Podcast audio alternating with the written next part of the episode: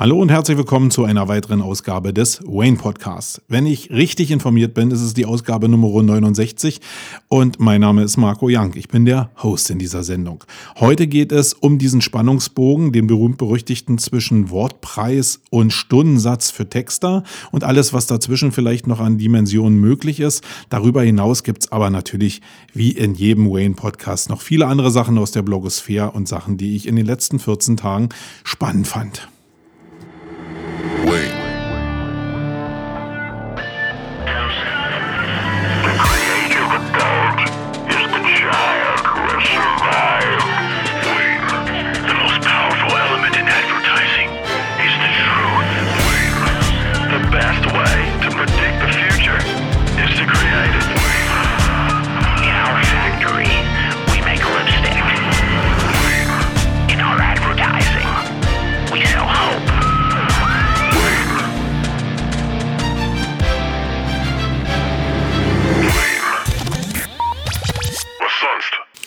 Ja, meine Lieben, wenn ich den Leuten da draußen Glauben schenken kann oder Glauben schenken würde, die immer sagen, dass man Online-Marketing-Podcast äh, oder überhaupt das Thema Online-Marketing nicht mit Politik verbinden sollte, dann dürfte ich das, was ich jetzt mache, überhaupt nicht machen, nämlich mich mit Politik beschäftigen. Ihr habt sicherlich da draußen mitbekommen, dass die SPD und die CDU, CSU ja Verhandlungen aufgenommen haben, Sondierungen aufgenommen haben zum Thema, oh, machen wir jetzt eine Koalition oder machen wir keine große Koalition. Ähm, da ist ein Sondierungspapier entstanden, nachdem die eine Woche miteinander gerungen haben und das ist mit breiter Brust von beiden Parteien verkündet worden. Finde ich erstmal ziemlich cool. Dann hat die SPD gesagt, okay, ja, da gibt es anscheinend ein paar Gegenstimmen in der Partei oder wir wollen grundsätzlich mega demokratisch sein. Wir geben das jetzt mal an so einen außerordentlichen Parteitag rein und da haben sie nochmal drüber abstimmen lassen. Ihr habt sicherlich auch mitbekommen, dass das nicht ganz so spannungsfrei gelaufen ist, dieses ganze Thema.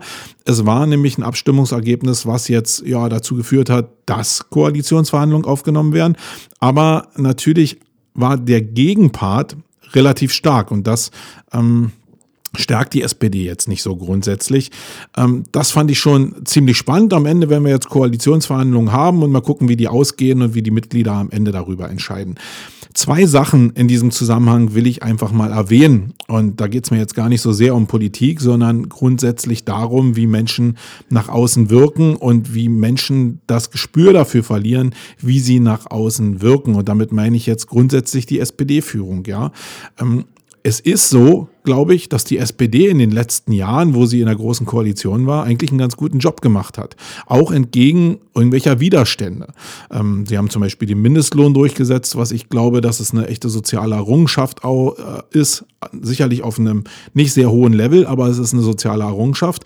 Aber nun ist da draußen keiner, der mit breiter Brust oder sehr medienwirksam zumindest, was in der heutigen Zeit ja wichtig ist, verkünden kann, dass es ihr Verdienst ist, dass die Sache durchgekommen ist.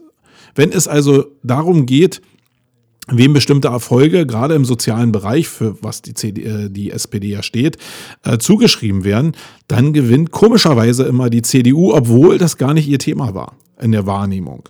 Und das ist jetzt nicht in erster Linie ein Problem, dass die CDU so cool ist äh, und die SPD so schlecht ist, sondern es liegt eigentlich an den Köpfen an den Persönlichkeiten, die das mit breiter Brust eben nach außen vertreten können und die Fähigkeit von den Leuten, Kritiker in den eigenen Reihen so verstummen zu lassen, dass bestimmte Sachen nicht mehr nach außen treten. Wobei es natürlich so ist, dass man für den Mindestlohn nach außen immer eintreten könnte. Also da wird eher die Frage sein, haben denn genug Leute da eigentlich ein Statement bezogen, auch so öffentlichkeitswirksam, dass das nach außen dringt?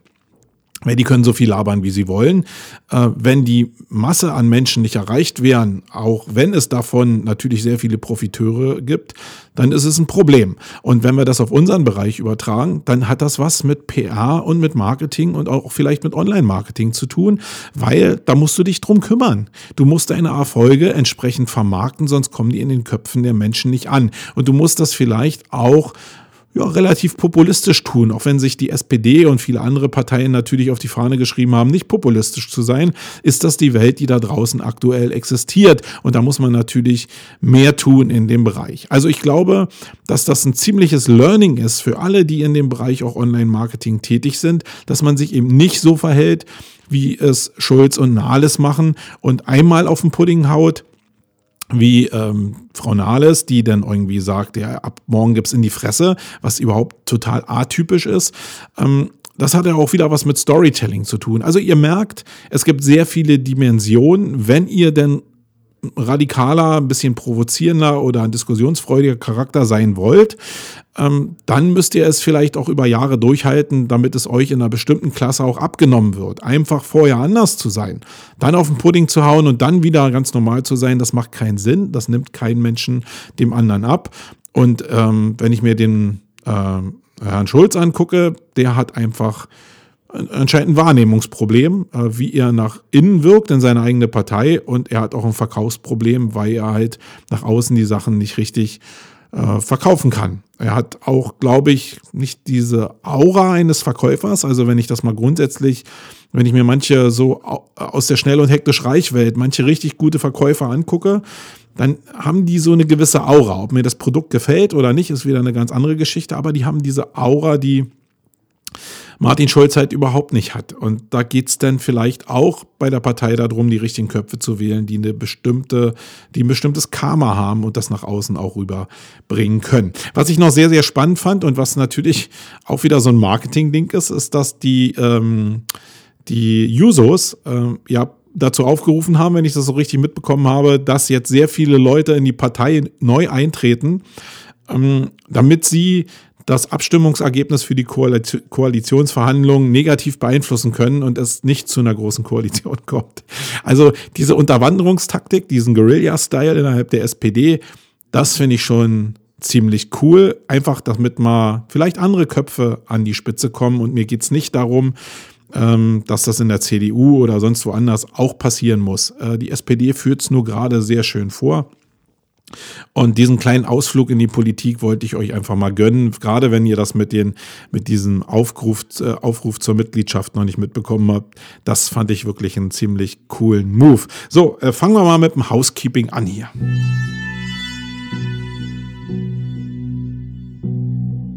Glaubst du, Brain ist der Grund der Szene? Dann wird es Zeit für die Metaebene. Oh.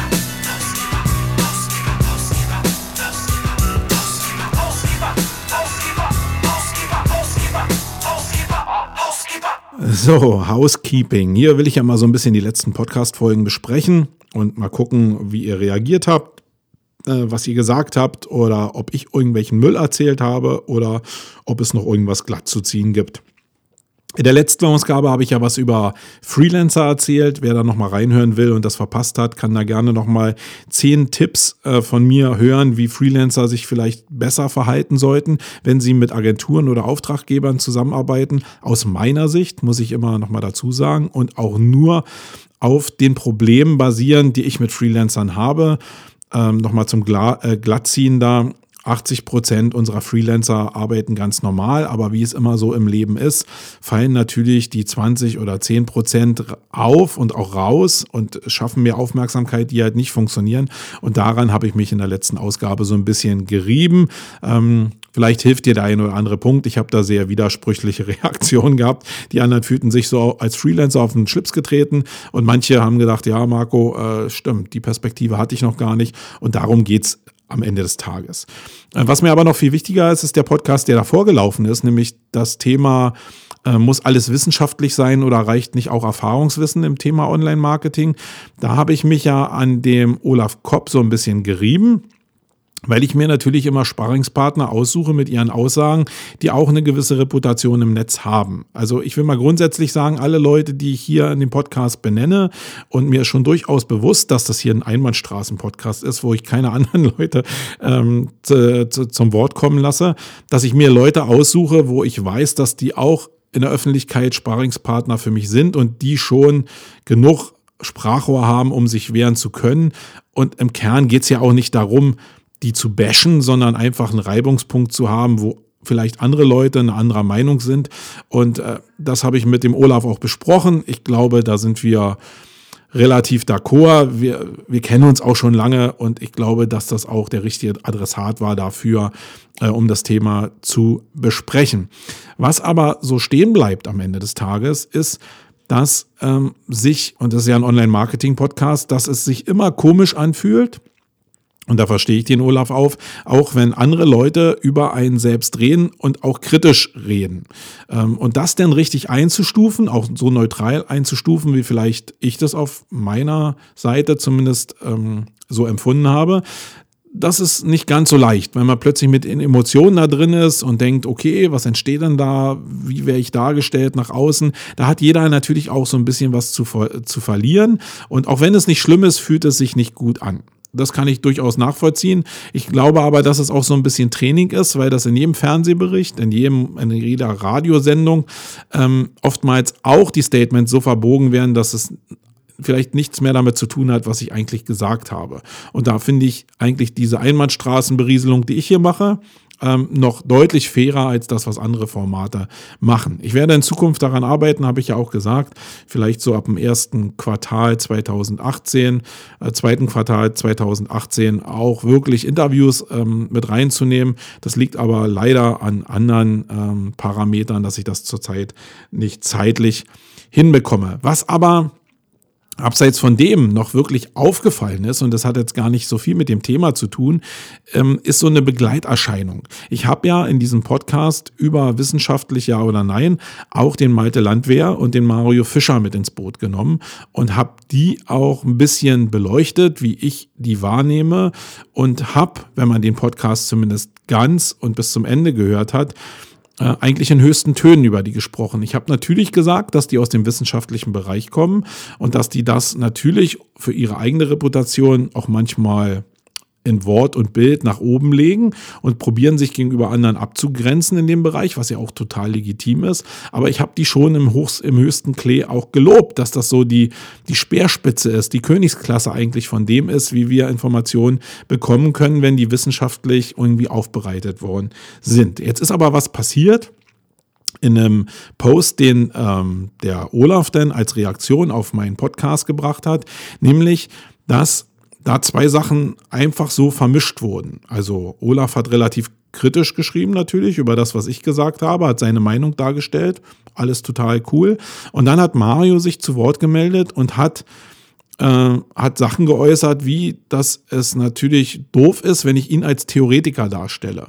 Und mir geht es jetzt überhaupt nicht um dieses Theoretiker-Ding, weil dass er kein Theoretiker ist, ist hoffentlich allen Leuten da draußen klar, war mir auch klar, sondern dieses Theoretiker-Ding ist aus einer ganz anderen Ecke gekommen. Ich habe nämlich mal, glaube ich, beim Björn Tantau ein Interview gegeben, wo ich gesagt habe, dass Theoretiker für mich der absolute Horror sind im Online-Marketing, gerade auf der Tatsache basieren, dass es Erfahrungswissen ist, was uns eigentlich da draußen Ganzen nach vorne bringt. Also Stand jetzt.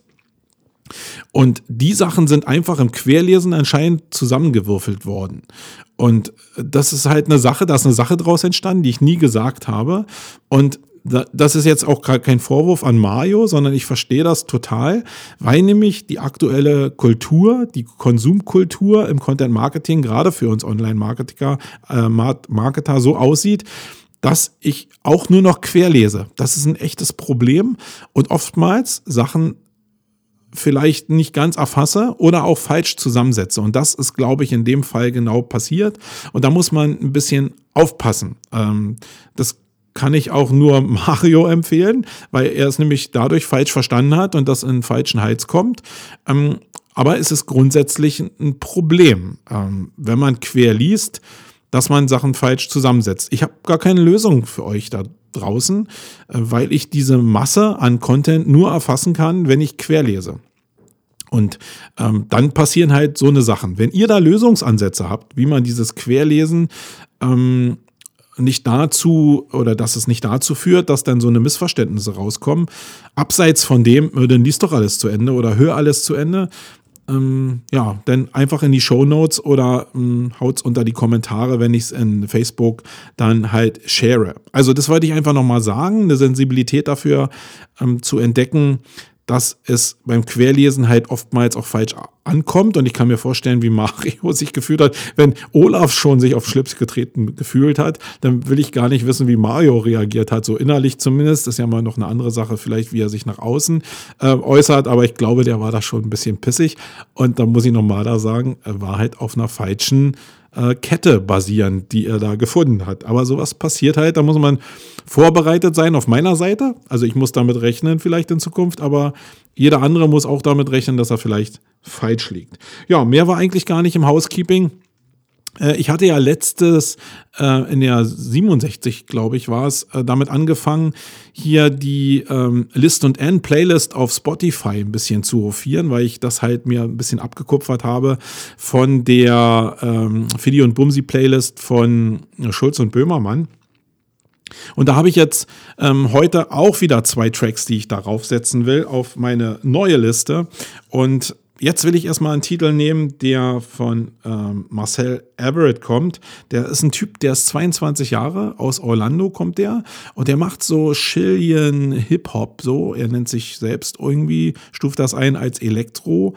Mm, und der hat einen Titel gemacht, der heißt I Don't und den finde ich ziemlich cool und es geht ja eigentlich darum, vielleicht mal euch in meine Musikwelt so ein bisschen mit eintauchen zu lassen. Also guckt mal, wenn ihr da Interesse da an meiner Welt habt, in die ähm, List und N äh, Playlist rein. Ja, Wortspiel List N. Ja, hat gar keiner verstanden. Das ist dieses Mehrdimensionale, da kommen wir nachher aber nochmal, äh, wenn wir über Texter uns unterhalten, nochmal dazu. Ähm, hört da einfach mal rein und ich finde den Track echt cool. Dann kommen wir jetzt zur, zu den Blog-Themen.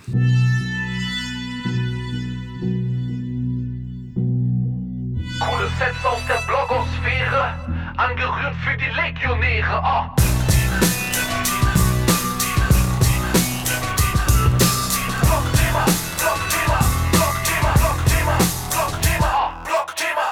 Acht Blogthemen habe ich für euch rausgesucht, die in den letzten 14 Tagen bei mir so aufgepoppt sind und wo ich denke, dass die euch vielleicht auch interessieren würden oder interessieren können. Als erstes habe ich einen Blogpost gefunden auf portent.com und da geht es grundsätzlich darum, muss ich meine Description jetzt in Zukunft anpacken und verändern und auf das ausrichten, was Google jetzt in der Description verändert hat, nämlich die Änderung auf oder die Verlängerung auf 320 Zeichen inklusive Leerzeichen. Also muss ich da was tun, muss ich da ran, um da zu optimieren oder kann ich es einfach so lassen? Und da gibt es eine schöne Auswertung ähm, eben in diesem Blog. Ähm, die basiert darauf auf Daten von äh, PageRanger, dem, dem Tool und nach den Daten ist es so, wenn man das alles so runterbricht, dass ihr eigentlich an die Description, das ist zumindest meine Interpretation, nicht ran müsst. Die 320 Zeichen sind zu sehr, sehr großen Teilen sowieso von Google selbstständig zusammengesetzt. Da wird eure alte Description gar nicht mehr genommen, weil sie natürlich auch in der Regel viel, viel kürzer sein dürfte als das, was jetzt ausgeliefert wird, nämlich äh, um die Hälfte kürzer, wenn man es genau nimmt und es gut gemacht hat. Mm, und es ist grundsätzlich auch nur so, wenn man alle Descriptions overall betrachtet, nach den Daten, die die jetzt hier präsentieren, dass sowieso nur 35 Prozent aller Descriptions deckungsgleich sind mit dem, was ihr als Description in, ähm, im Code vorgegeben habt. Das heißt, meine Empfehlung und auch die Empfehlung, die äh, die in dem äh, Blogpost gegeben haben, ist, ihr müsst an die Description nicht ran, weil Google sowieso macht, was es will.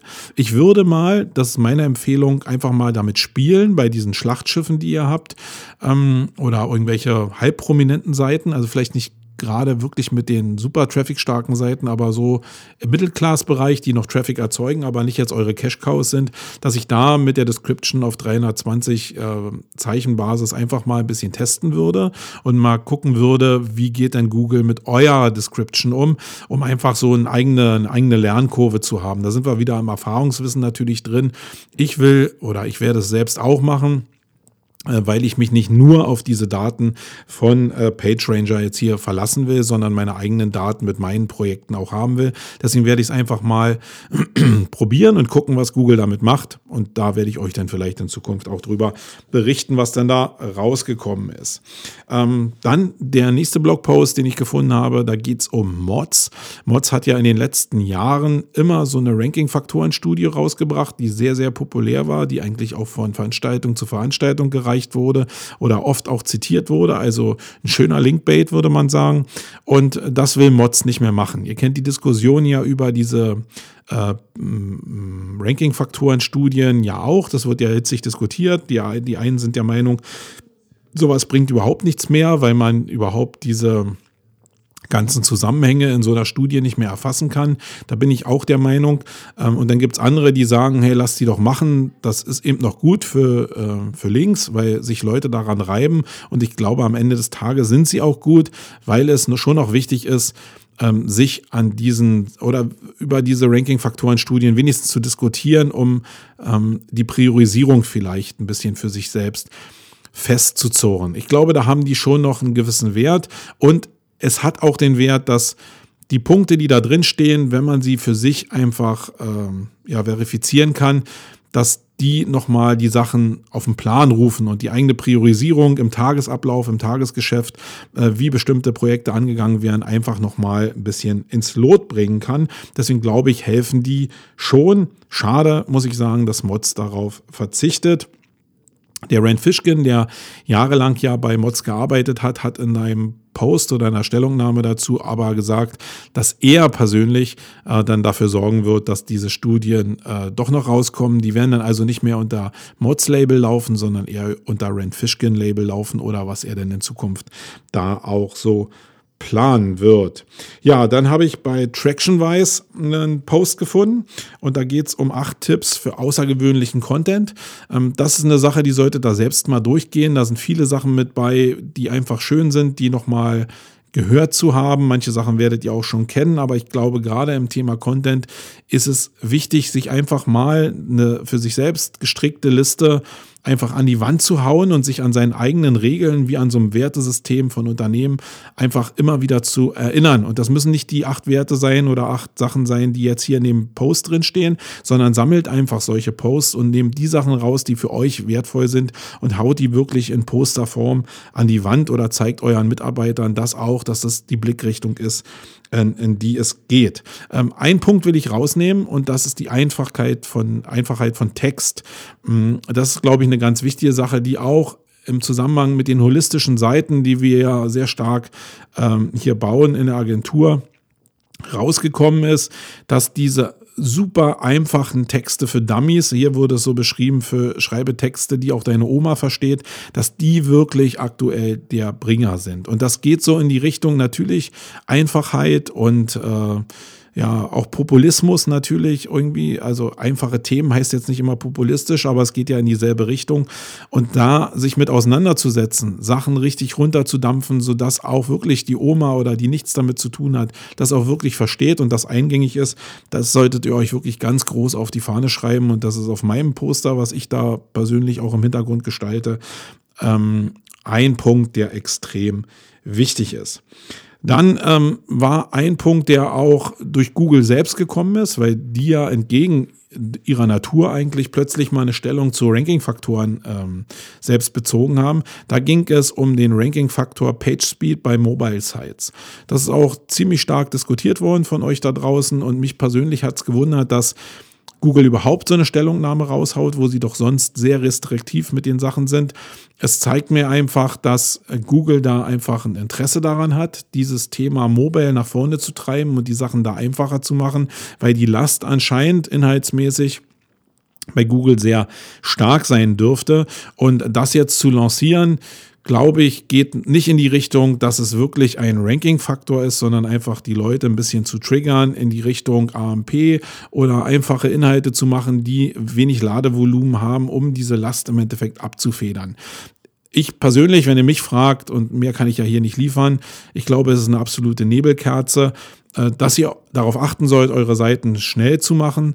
Ähm, ich glaube, das ist grundsätzlich wichtig, aber dass das ein Ranking-Faktor jetzt im klassischen Sinne ist, ich glaube, damit hat Google einfach äh, ganz klassisch und rhetorisch überzogen, um die Leute halt ja mit Angst zu belegen und äh, sie in die Richtung zu treiben. Ich glaube, das ist mehr Taktik, als dass man da sich wirklich, wirklich jetzt so massiv zumindest ins Zeug legen sollte, was AMP anbelangt. Es sei denn, du bist im Newsbereich unterwegs ähm, oder in irgendwelchen anderen Publikationen, dann ist, äh, das kannst du ja rausfinden, welche Bereiche da äh, AMP-lastig belegt sind. Dann ist es wichtig, aber sonst würde ich um diesen super schnell ladenden Bereich einfach einen Bogen machen und nicht das glauben, alles was äh, Google da erzählt. Aber das soll auch erst im Juli 2018 kommen. Das heißt, wir haben da noch ein bisschen Zeit, um darüber zu diskutieren. Und vielleicht ändert sich das eine oder andere im Laufe der Zeit ja nochmal, sodass wir das hier ähm, revidieren oder gerade ziehen können. Dann ähm, gibt es auf äh, Ahref, äh, nee, ahrefs.com, genau, dem Toolanbieter, jetzt muss ich nochmal gucken, nee, dass ich das Falsche erzähle, einen Artikel, ähm, wo Daten von 2017 nochmal herangezogen wurden, aus dem äh, August 2017, wenn ich es richtig deute. Und da geht es darum, wie lange eigentlich durchschnittlich eine Seite braucht, die in den Index geblasen wird, um in den Top-Platzierungen in den SERPs zu ranken. Und da ist so die Quintessenz, die man unter alles setzen kann, aus diesem Bericht zumindest, dass so im Schnitt eine Position 1 zwölf Monate braucht. Ähm, jetzt muss ich dazu sagen, das ist eigentlich auch meine Erfahrung, wenn wir auch im Bereich holistischem Inhalt unterwegs sind, wenn wir die Seiten zumindest nicht von extern pushen. Äh, wenn wir einfach den Inhalt reingeben, dann braucht er so zwischen sechs und zwölf Monate, um wirklich in den Positionen eins bis drei zu sein oder sich zumindest eigentlich klassisch mit Amazon oder der Wikipedia zu betteln oder irgendwelchen anderen Schlachtschiffen. Der Zeitraum ist natürlich ähm, nur basierend darauf, dass da jetzt keine anderen Maßnahmen äh, getroffen wurden und basiert auch darauf, dass man eine Seite hat, die jetzt noch nicht so truststark ist. Wenn ihr das Ganze ähm, wenn ihr irgendwelche Seiten rausbringt, grundsätzlich, egal ob holistisch oder nicht, aber ein bisschen Seiten, die zumindest ein User-Intent auslösen, dann äh, glaube ich, ähm, dass das viel, viel schneller geht, wenn ihr Seiten habt, die mega Trust schon haben, natürlich. Also wenn ihr auf einer Idealo oder auf einer Focus irgendwas bringt, dann ist die Chance relativ hoch, dass das gleich gut rankt. Und es ist natürlich auch äh, zu beschleunigen, dieses Thema mit dem Ranking, wenn ihr entsprechendes Linkbuilding dazu schaltet.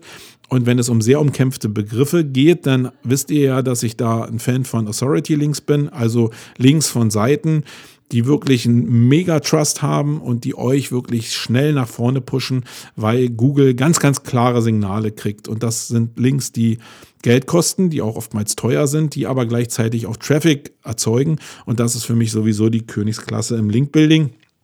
Da habe ich aber in meinem Linkbuilding-Podcast dazu ja mal was erzählt. Dann habe ich im Google Watch Blog ein Thema gefunden, da geht es um Google als Arbeitgeber.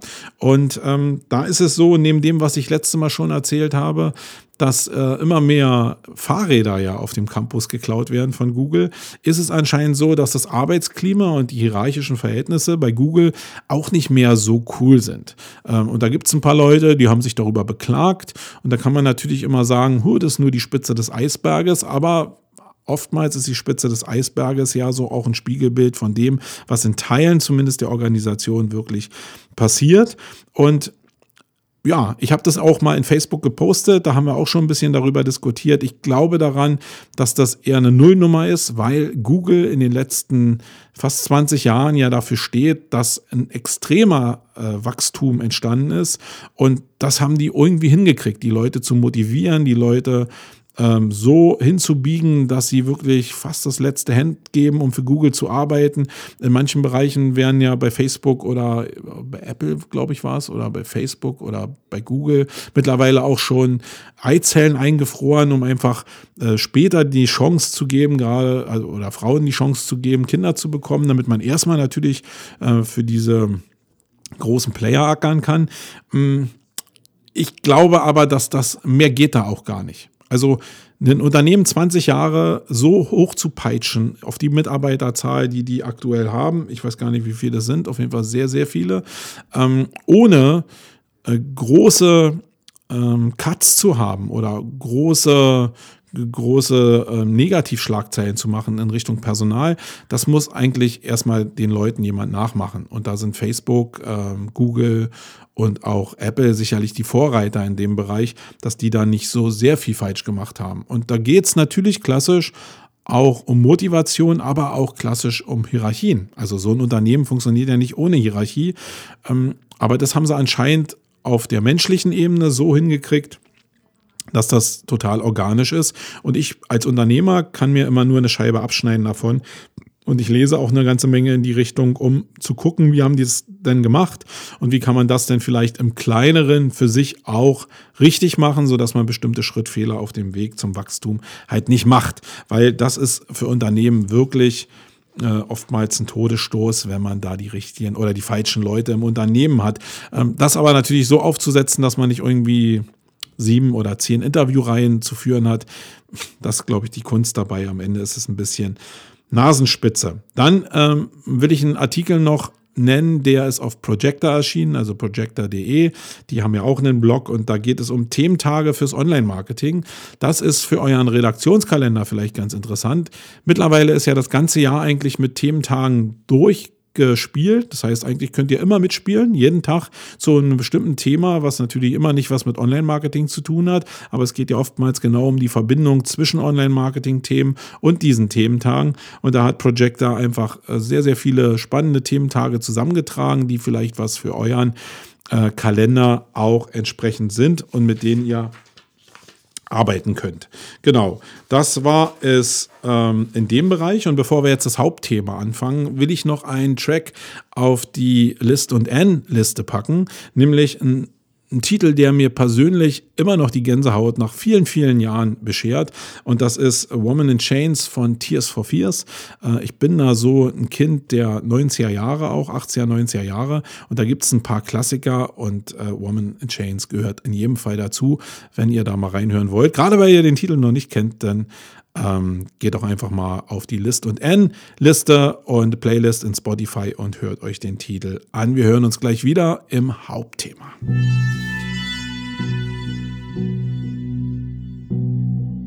Denken groß wie eine Daisy Cutter.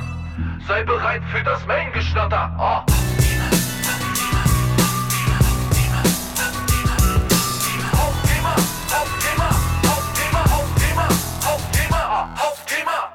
Ja, Hauptthema. Heute soll es gehen um den Bereich Texten und da speziell um den Bereich Wortpreis versus Stundensatz. Das ist eigentlich so der Bereich, wie ich an das Thema rangegangen bin und wie ich auch in Facebook damit gestartet bin. Ich habe natürlich probiert, ein paar Meinungen von euch da draußen zu bekommen zu dem Thema, damit der ähm, Blickwinkel, den ich habe auf das Thema, nicht so eindimensional ist, weil ich natürlich den Blickwinkel einer Agentur habe. Den will ich aber da auch mit reinspielen lassen. Aber ich will natürlich fair sein und probiere so viele Blickwinkel wie möglich mit reinzuholen.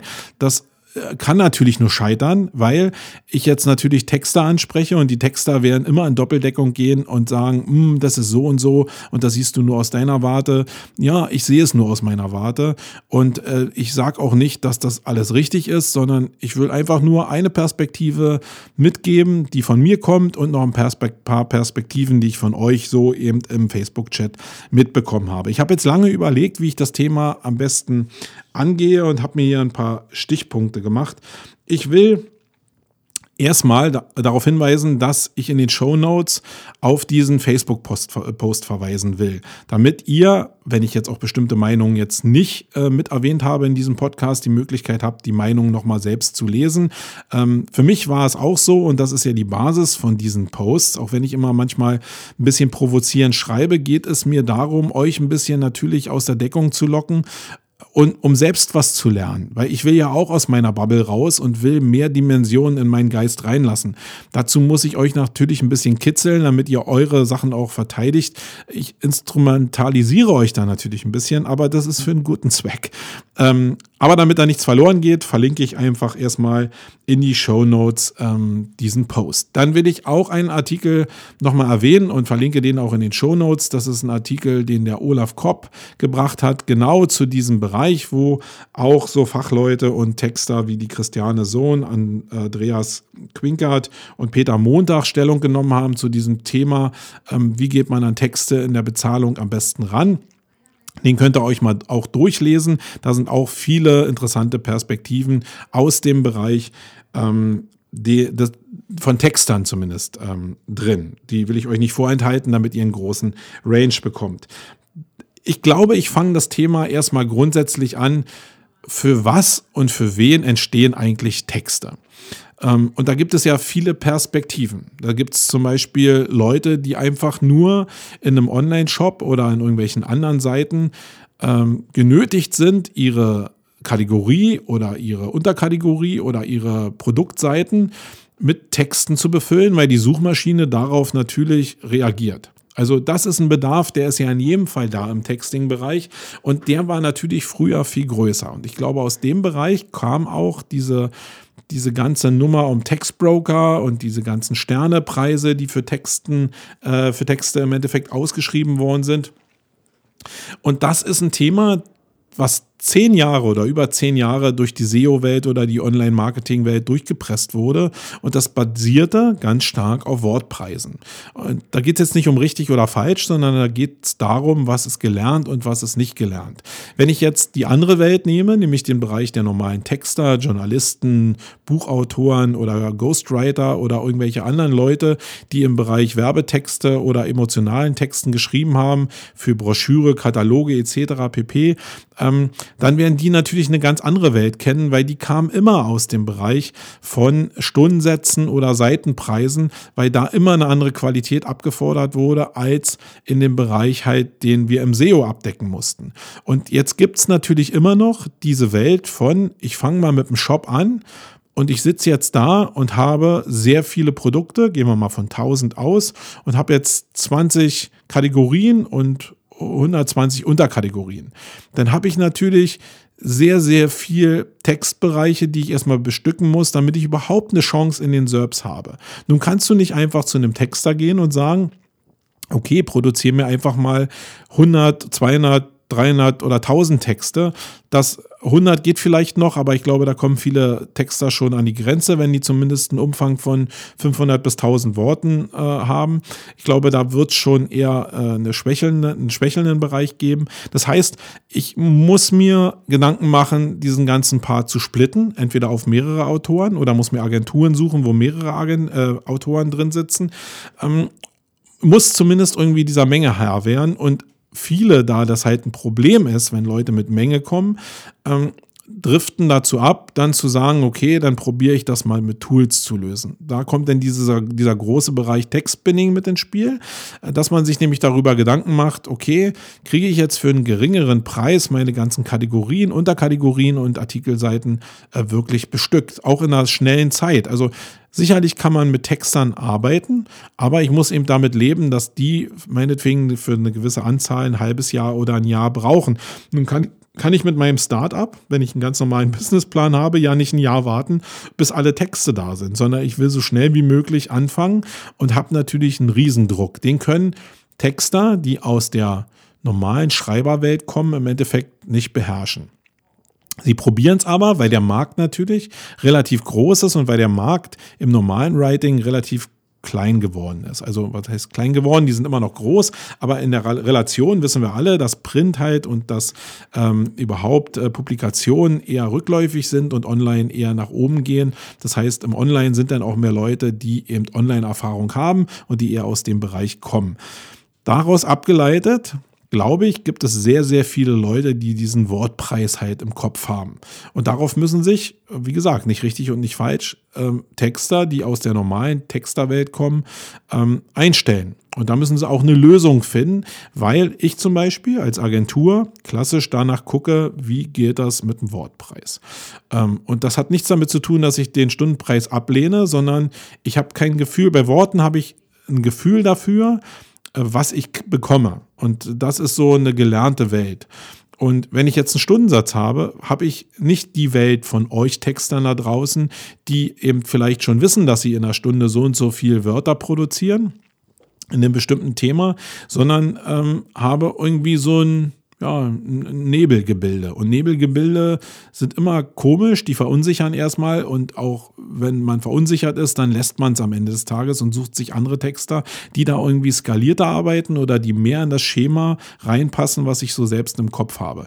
Natürlich kann ich mich da bewegen, muss ich mich auch bewegen, keine Frage. Ich verlange ja auch von den Textern, dass die sich bewegen. Also muss ich mich auch darauf einlassen, auf die Welt der Texter, die aus dem Stundenbereich kommen. Äh, das probiere ich auch. Aber ich glaube, dass ähm, die Onliner da weniger Schwierigkeiten haben als die Texter, weil dieser Stundensatz irgendwie für mich wie eine Fackel auch nach vorne getragen wird, um eben auch zu symbolisieren, dass mit Journalismus und mit Texten eben auch Freiheit und Fantasie und Recherche verbunden ist. Und das stimmt natürlich, aber es ist so, ja, Mystify. Vielleicht wie so SEO früher mal war, so ist jetzt Texting eigentlich äh, in meiner Welt zumindest auch heute noch. Und ich probiere das einfach zusammenzubringen, weil ich am Ende als Agentur ein skalierbares Produkt, also mein Ziel ist immer, ein skalierbares Produkt auf die Beine zu stellen. Und nicht, weil ich das unbedingt will, ähm, sondern weil ich es muss. Ich muss einen Preis anbieten, mit dem ich am Markt arbeiten kann. Da habe ich gar nicht die Wahl. Wenn ich zu meinem Kunden gehe und mit den Angeboten von Textern arbeiten müsste, die auf Stundenbasis basiert irgendwie sind, wo ich nicht genau weiß, äh, was bei rauskommt oder wo der Autor sich oder der Texter sich ausnimmt, bestimmte Bereiche eben in bestimmten Taktungen nur hinzubekommen. Damit kann ich halt nicht kalkulieren. Weder mit der, mit den, ähm, mit den Timelines, die ich habe oder mit den Zeiten, die ich einzuhalten habe, noch mit den Preisen, die ich hinterher für mein Produkt verlangen kann. Und das ist ein Problem für mich.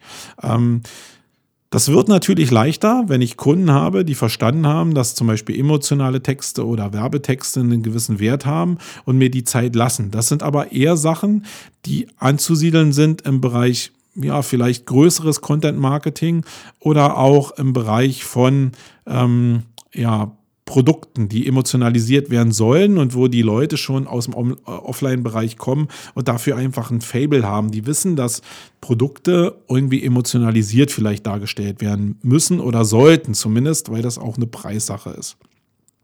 Und da ist es dann einfacher und in meiner Welt ist es zumindest auch so, dass die Preise für rein SEO-skalierte Produkte und Dienstleistungen deutlich günstiger sind als die, die im Content-Marketing-Bereich erstellt werden, weil einfach da umfängliche Ansätze drin sind. Ich will jetzt dieses Thema holistisch gar nicht so strapazieren, aber ich habe ja oftmals gesagt, dass holistisch für mich nicht nur holistischer Text bedeutet, sondern wirklich alle Medien irgendwie ähm, in ein, auf einer Seite stattfinden zu lassen. Das ist für mich eigentlich Holistik und das ist halt mit mehr Geld verbunden. Das ist eine Sache, die im Internet zurzeit im Ranking super funktioniert, aber es ist eben keiner bereit dafür, sehr viel Geld zu bezahlen. Also im Bereich holistische Seiten, habe ich ja schon gesagt, arbeiten wir so ab 5000 Euro. Jetzt könnt ihr euch selbst ausrechnen, wie die Leute reagieren, wenn ich sage, für eine Seite nehmen wir 5000 Euro. Das ist in der Denkwelt von Online-Marketern überhaupt nicht angekommen. Wenn ich natürlich mit Head of Marketing rede, da draußen oder Head of Content Marketing,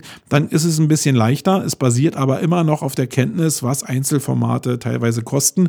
Und am Ende des Tages stehe ich immer vor der Frage, was biete ich für einen Preis an für das Produkt, was hinten rauskommt. Und da ist der Textbaustein sicherlich nur ein Baustein. Also die Frage ist erstmal, und da komme ich jetzt zu der Basis zurück, für wen muss eigentlich dieser Text geschrieben werden? Befinde ich mich mehr im Online-Marketing oder im Shop-Bereich oder so, dann äh, glaube ich, ist diese Wortpreisdenke sicherlich hilfreich.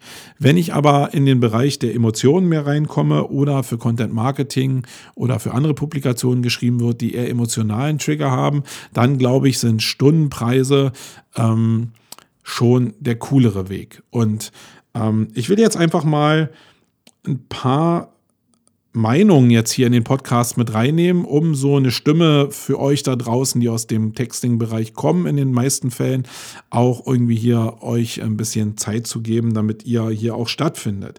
Ähm, der Lars Heidemann hat geschrieben, dass natürlich auf der einen Seite Image-Texte, Website-Texte und emotionale Texte sind und auf der anderen Seite SEO-Texte. Genau das ist die Definition, die ich jetzt auch probiert habe mit einfließen zu lassen. Also ich glaube, es gibt zwei Welten und beide Bereiche müssen sich darauf einlassen. Ich glaube, ähm, Lars, da hast du recht oder zumindest schon die Weitsicht, um beide Bereiche zu sehen. Dann hat der Johannes Faupel äh, gesagt, dass die Wettbewerbsanalyse natürlich wichtig ist. Und damit hat er ein Wort ins Spiel gebracht, was, glaube ich, jetzt nicht so sehr mit dem Thema Wortpreis oder Stundensatz verbunden ist, ähm, was grundsätzlich wichtig ist. Ähm, du solltest wissen, um zu wissen, in welche Richtung du den Text schreibst, wie die Texte deiner Konkurrenz sind.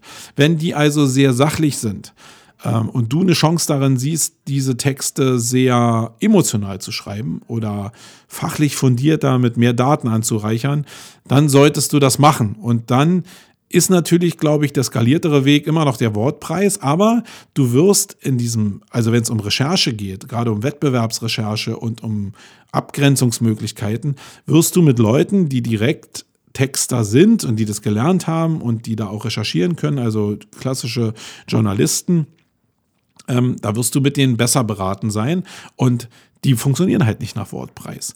Das heißt, wenn ich in Richtung Wettbewerbsanalyse schiele, äh, ich habe, glaube ich, zu Anfang gesagt, dass das äh, nichts mit dem äh, Wortpreis oder oder äh, Stundensatz zu tun hat. Ähm, doch hat's. Jetzt, wenn ich mir das so gerade überlege, hat's damit eine ganze Menge zu tun. Das heißt, in dem Bereich Wettbewerbsanalyse, wenn ich so weit gehe und so denke, äh, werde ich eher im Bereich Stundenpreis äh, landen, weil ich nämlich diese Leute brauche, die sich mit dem Thema wirklich auseinandersetzen. Wenn ich's nicht, und das ist immer die Ausnahme für alles, so eine Sachen nicht auch schon in der Agentur mache.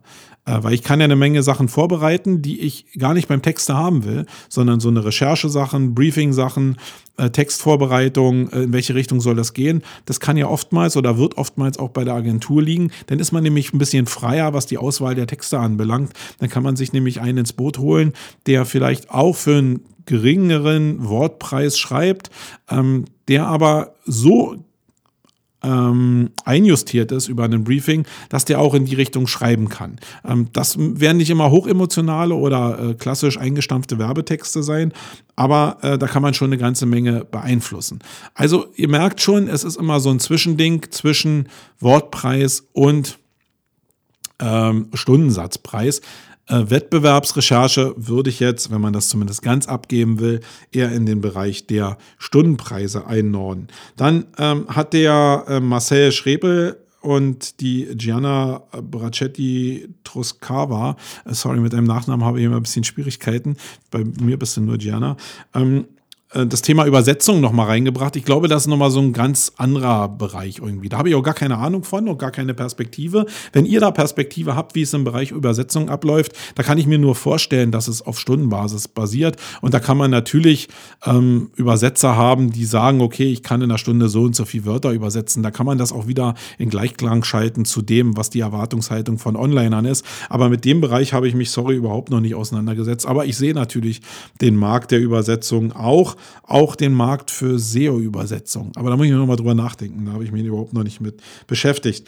Dann äh, hat der Matthias Schwind noch ähm, einen Bereich mit reingebracht, nämlich, dass er für Verlage schreibt. Und da sind gar nicht so die Diskussionen um ähm, Wortpreise oder um Stundenpreise, sondern da geht es mehr um Seitenpreise, die er abgibt. Und das ist eine Perspektive, die wir Onliner eigentlich auch überhaupt gar nicht kennen, es sei denn, es sind irgendwelche Leute, die direkt aus dem Journalismus kommen, die werden das sicherlich wissen. Für mich war die Seite, also ich habe davon schon mal gehört, aber jetzt war, war es natürlich nochmal sehr stark in den Vordergrund gespült. Danke also für die Perspektive. Du könntest mir einfach mal sagen oder den Leuten hier, die das auch nicht kennen, wie dann so Seitenpreise abgerechnet werden, äh, wo die sich so bewegen. Also ähm, geht ja nicht nur um Stundensätze äh, und äh, Wortpreise, sondern geht ja auch um Größen, die sich dahinter verstecken. Ähm, Habe ich überhaupt noch gar nicht erwähnt. Kann ich ja gleich mal jetzt aufnehmen. Ähm, ich glaube, dass im Wortpreis aktuell so zwischen 6 und 20 Cent so im Online-Marketing-Bereich der Regelfall sind, äh, die so verkauft werden oder auch eingekauft werden, je nachdem. Also da will ich jetzt äh, VK und EK jetzt irgendwie in Gleichklang bringen, weil es natürlich dann mit Marge vielleicht in Richtung auf 40 Cent gehen kann. Und da weiß ich, dass viele Texter natürlich mit den Ohren schlackern und sagen, ey, ist viel zu billig. Also viel zu billig auf Basis von den Stundenpreisen und das, was ich an Wortleistung da äh, hinkriege. Ähm, weil auf der Stundenseite es so ist, dass die Preise so zwischen 60 und 120, 150 Euro schwanken sind. Das ist zumindest meine Erfahrung. Und das muss ich natürlich irgendwie in Einklang bringen. Jetzt wäre es für mich natürlich interessant, wenn du so eine Seite abgibst. Äh, Matthias, was, ja, von welcher Größe reden wir da? Da könntest du ja vielleicht mal in den Show Notes äh, entsprechend ähm, was reinschreiben zu. Ähm, der Felix Wunderwald hat dann ähm, eine Sache angesprochen, die, äh, die abseits von dieser Diskussion irgendwie ist, die ich aber schon mal angeschnitten habe. Nämlich er hat ähm, Softwarepreis einfach nochmal mit in den Raum geschmissen. Ähm, zu Anfang musste ich überlegen, was du damit meinst, aber dann war mir es relativ schnell klar. Äh, hoffe ich zumindest, dass ich es richtig assoziiert habe. Ähm, die Software, die du brauchst, um Texte zu spinnen, also gute Texte zu spinnen auf Basis von Daten, äh, sachliche Texte zu spinnen, die kostet natürlich Geld. Und ähm, da zu wissen, was diese Software kostet, um nachher einen Output zu haben oder was ähm, auch Texte kosten, wenn ich diese Software vielleicht nur von anderen irgendwie in Anspruch nehme, das ist eine Größe, die sollte man vielleicht auch auf dem Schirm haben, gerade um skalierte Geschäftsmodelle auch ähm, anbieten zu können, auf Basis eben von äh, solchen Maschinen, ähm, ja, automatisierten Maschinentexten, die ja durchaus einen Wert da draußen haben. Und ja, ich sage nochmal, die großen Shops, die aufgesetzt werden, die großen Seitenkonstrukte, die ähm, von Text teilweise leben, die aber 100.000 Seiten gleichzeitig besetzen müssen, um an den Start zu kommen, die haben einfach ein Kapazitätsproblem da draußen und die müssen leider auf solche ähm, Lösungen zurückgreifen. Und da fand ich den Einwand von dem Felix eigentlich sehr dufte, sich mal mit den Preisen da auseinanderzusetzen. Ähm, was ich auch nicht so richtig auf dem Schirm hatte, äh, in meiner Denkwelt, sind die Projektpreise, weil wir immer sehr kleine Projekte haben, die so contentbezogen sind und da ist es schwer, daraus ein Projekt zu machen, weil das ja eigentlich dann Einzeltexte sind. Wenn du aber jetzt 100 Texte zu schreiben hast, dann ist es schon eher ein Projekt, denke ich schon. Und dann kriegst du von der Agentur, die du schreibst oder vom Texter eher einen Agenturpreis, der natürlich auch wieder auf dem Schlüssel basiert, den wir gerade besprochen haben. Also wir rennen da so ein bisschen im Kreis. Ähm, Du musst aber auch ein Feeling dafür haben, wie Projektpreise sind in einer bestimmten Größenordnung und welche Rabatte du gerade aus Menge kriegst, damit du auch dann sehen kannst, wo du denn, wenn du es selbst runterrechnest, in welchem Bereich von Wortpreis du landest oder in welchem Bereich von Stundensatz du da landest. Ähm, dann fand ich sehr interessant, dass äh, der Mirko Lange sich in einem Facebook-Kommentar ähm, auch zu dem Thema Wort gemeldet hat oder zu dem Thema Text gemeldet hat und eben auch gesagt hat, dass die Emotionen ja auch sehr, sehr wichtig sind. Ja, keine Frage. Ich muss fairerweise sagen, dass da, wo er sich gemeldet hat, war die Überschrift ein bisschen anders. Da ging es jetzt nicht um Wortpreis und Stundenpreis, sondern grundsätzlich, dass ich gesagt habe, dass ich Texte ein bisschen überbewertet finde in der heutigen Welt. Und da hat er sich zu gemeldet, hat ein paar Beispiele gebracht, die ich schon ähm, ja ein bisschen überkandidelt finde und wo ich glaube, dass da nicht mehr so viele Menschen äh, mitgehen und diese Emotionalität teilen. Was mich dazu bringt, sorry, wenn das hier ein bisschen wirr ist, aber ich muss ein bisschen in den Themen springen, was mich dazu bringt, dass die Erwartungshaltung von emotionalen Texten, und da muss ich mal euch Textern, die so emotional schreiben, einfach äh, mal mein Mindset ein bisschen mitgeben die Schreibe, von der ihr denkt, dass die hochemotional ist in einem bestimmten Bereich, wird von unseren Auftraggebern oftmals als überhaupt nicht emotional und überhaupt nicht in die, in die richtige Richtung wahrgenommen. Das heißt, Briefing so zu beschreiben, dass Emotionalität von dem Texter richtig bestückt wird, das ist ja nochmal eine ganz andere Klasse und das ist mega, mega schwierig. Ähm, aber ihr müsst ein Verständnis dafür haben, dass das, wenn äh, die Christiane hat vorhin zum Beispiel auf meinem äh, Poster geschrieben, äh, wie, sie, wie sie ein Steak darstellen würde, dass diese Beschreibung von einem Steak, wie lecker das ist und wie saftig das tropft und so, dass das bei dem, für den wir als Agentur zumindest Aufträge vermitteln, ganz anders ankommt. Und ähm, selbst wenn sie schreibt für denjenigen, ähm, was denn sicherlich leichter ist, ist immer noch diese Phase dazwischen, dass ja, das, was bei rauskommt, nachher völlig anders ist. Ich vergleiche das immer Emotionalität in Texten so ein bisschen mit dem, was in Bildern passiert. Wenn ich jemand beschreibe, wie eine Grafik auszusehen hat oder wie ein Bild, eine Collage entstehen soll und ich habe die nur im Kopf und ich erzähle es jetzt dem anderen und der baut die nach, nach dem, was ich erzählt habe, wird immer ein anderes Bild rauskommen als das, was ich eigentlich selbst im Kopf habe. Und das ist ein Problem in der Übertragung von äh, Mensch zu Grafikern oder von Mensch zu Mensch in dem Resultat, was Grafiker denn liefern. Und bei Texten Texten, die emotional sind und auch bei anderen Texten ist es genau dieselbe Fragestellung und das ist ein Problem. Ähm, ja, was habe ich noch hier? Karl Kratz hat äh, äh noch ein bisschen was zu Projektpreisen geschrieben. Dann ist von jemand gekommen das Thema Vertrauensarbeitszeit. Ähm, ja, kann ich in meinem Agenturalltag nicht so richtig einnorden. Das ist mehr was für eine Festbeschäftigung oder wenn Leute auch als Freelancer direkt angedockt an irgendeiner Firma arbeiten, dann mag das gehen, weil ich den Leuten vertraue. Aber Vertrauensarbeitszeit bei Textern, die ich engagiere, zumindest auf einer Basis von Wort oder Stundensatz, das ist relativ schwierig. Also Vertrauensarbeitszeit würde ich eher in den Inner Circle von Freelance-Textern äh, ziehen, die ich schon wirklich sehr, sehr gut kenne ähm, und wo ich wirklich auch Vertrauen habe, weil das ist die Basis von allem, den, was man da liefern muss.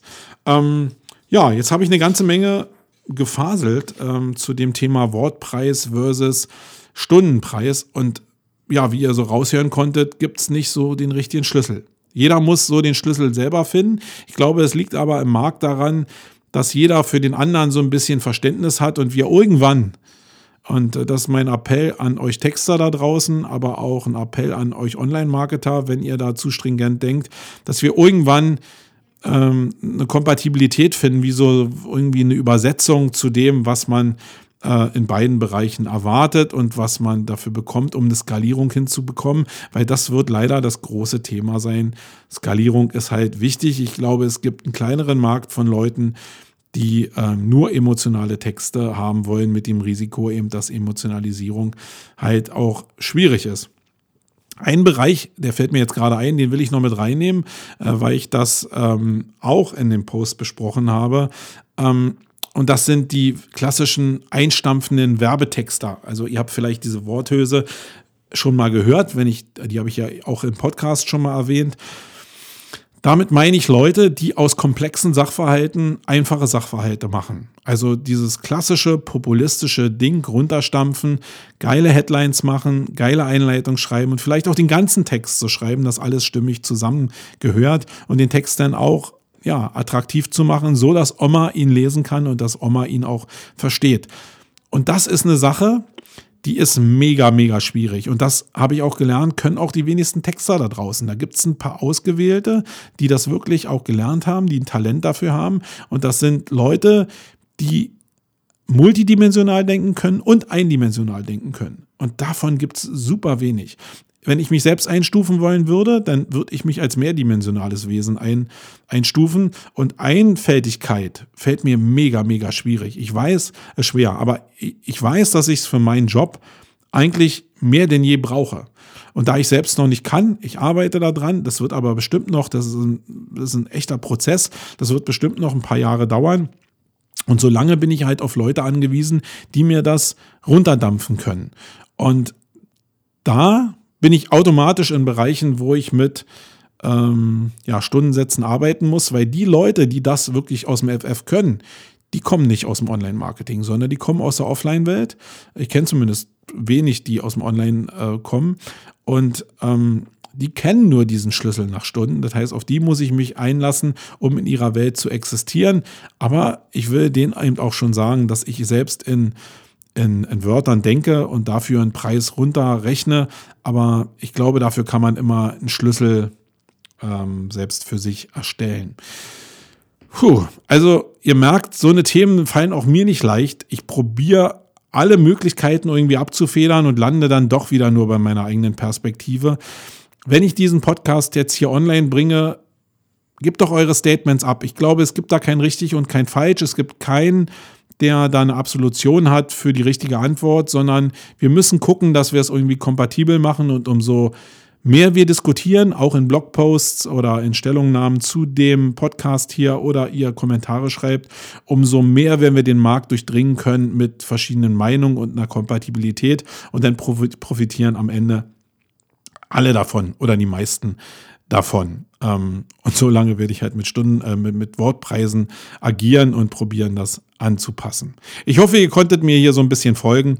Äh, würde mich zumindest freuen, wenn ihr da den ein oder andere, die ein oder andere Sache habt, die ihr nicht verstanden habt oder euch, euch auch nicht öffentlich äußern wollt, dann schreibt mir eine persönliche Nachricht. Da ähm, bin ich auch immer sehr empfänglich für und diskutiere da auch gerne mit euch, weil es mich nämlich persönlich auch weiter nach vorne bringt. Das ist hier kein Marketing-Ding, sondern alles, wo ich euch provoziere, das führt dazu, dass ich auch was lernen kann, weil ich mehr Perspektive dazu bekomme. Ja, das war's. Ähm, wir machen jetzt noch ein bisschen ähm, Event-Tipps und dann ist es auch hier zu Ende für diesen Podcast.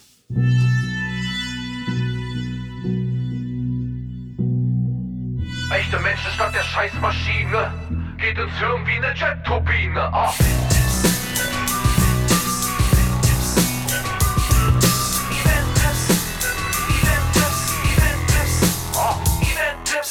Ja, bei den Event-Tipps mache ich es mir diesmal ganz leicht. Ich bin ja ein Typ, der auch immer das ganze Jahr über danach schielt, wo kann er denn hingehen, wo kriege ich Events, wo ich ein bisschen mehr geboten kriege, außer allgemeines Palaber. Äh, ich gucke aber auch sehr stark nach Festivals, weil ich natürlich auch unterhalten werden will, weil ich die ganzen großen Leute sehen will. Und ich will international auch ein bisschen unterwegs sein, damit ich mehr über den Tellerrand gucken kann und gucken kann, was vielleicht über den Teich irgendwann schwappt und damit ich vorbereitet bin, äh, die richtigen Weichen schon stellen kann. Deswegen, aus dem Grund, habe ich euch mal zehn ähm, Top-Events in 2018 zusammengetragen. Das sind also Festivals oder ganz große Megakonferenzen, die auf großen Bühnen stattfinden, wo ich glaube, sich es lohnen kann, dass ihr da äh, die Dinger mal besucht. Ähm, ihr werdet da nicht im Detail Sachen lernen. Das ist bei den meisten dieser Mega-Events und Festivals halt so, dass da oftmals sehr unterhaltsam gelabert wird äh, und nicht im Detail gelabert wird, aber das gehört irgendwie dazu. Und gerade so eine Sachen wie die South by Southwest sind halt auch nicht so themenstark, würde ich jetzt mal behaupten, obwohl ich noch nie da war. Das ist das, was ich gehört habe von anderen Leuten. Aber das sind so Dinger, die den einfach diese Bubble und dein Mindset einfach aufknacken können. Und ich glaube, darum geht es sehr, sehr stark, einfach neue Produkte zu entwickeln. Und da kriegt man die Inspiration ganz oft von Leuten, die eben anders denken als man selbst. Und ähm, ja, guckt euch einfach mal diese Events an, die ich da aufgezählt habe. Da mache ich es mir relativ einfach. Ähm, ich will noch ein bisschen was äh, eigenwerbungsmäßig sagen, nämlich zur Campix, weil wir da ganz viele Fragen kriegen. Die SEO Campix ist ausverkauft, habe ich schon gesagt. Es gibt nur noch die Möglichkeit, über Sponsoring oder über die Kombi-Tickets da reinzukommen. Und die Kombi-Tickets, da gibt es jetzt nur noch ähm, eine Zahl unter 20. Ich glaube, knapp 20 sind dann noch verfügbar und dann ist wirklich Schicht im Schacht. Dann sind wir auch so voll, dass wirklich gar nichts mehr geht. Also wenn ihr da noch in irgendeiner Form reinrutschen wollt, dann äh, macht es über die Kombi-Tickets oder das Sponsoring. Das sind so die letzten Meter. Für die Contentix gibt es immer noch Tickets. Da sind wir bei knapp 300 Leuten aktuell. Äh, wenn ihr da noch aufspringen wollt, gerne. Ähm, ich glaube, wir haben coole Themen am Start, aber das Programm werden wir jetzt in der Woche einfach nochmal raushauen, ähm, weil es natürlich jetzt von der Beta in das Finale so geht. Ähm, das betrifft das SEO Campix Programm, aber auch das Contentix Programm. Und dann werdet ihr sehen, dass er da, ähm, dass sich die Teilnahme wirklich lohnt, weil wir sehr viele coole Leute von der Basis wirklich am Start haben. Abseits von diesem ähm, großen Festival-Ding sind ja da Leute, die wirklich aus der Praxis berichten und die eben auch mal ein paar Probleme ansprechen, die so bei denen auftreten und da Lösungsmöglichkeiten aufzeigen und die bringen oftmals viel mehr als dass ich jetzt einen Casey Neistat oder einen Gary Vaynerchuk auf irgendeiner großen Bühne sehe. Okay, meine Lieben, das war's in dieser Ausgabe. Wenn euch das gefallen hat, dann würde ich mich sehr freuen, wenn ihr bei iTunes einfach uns eine Bewertung hinterlassen würdet und einfach mal euer Statement da sagen würdet. Ich würde mich auch sehr freuen, wenn ihr in den Kommentaren einfach äh, ja, eine Doppelung, einen Kommentar hinterlasst.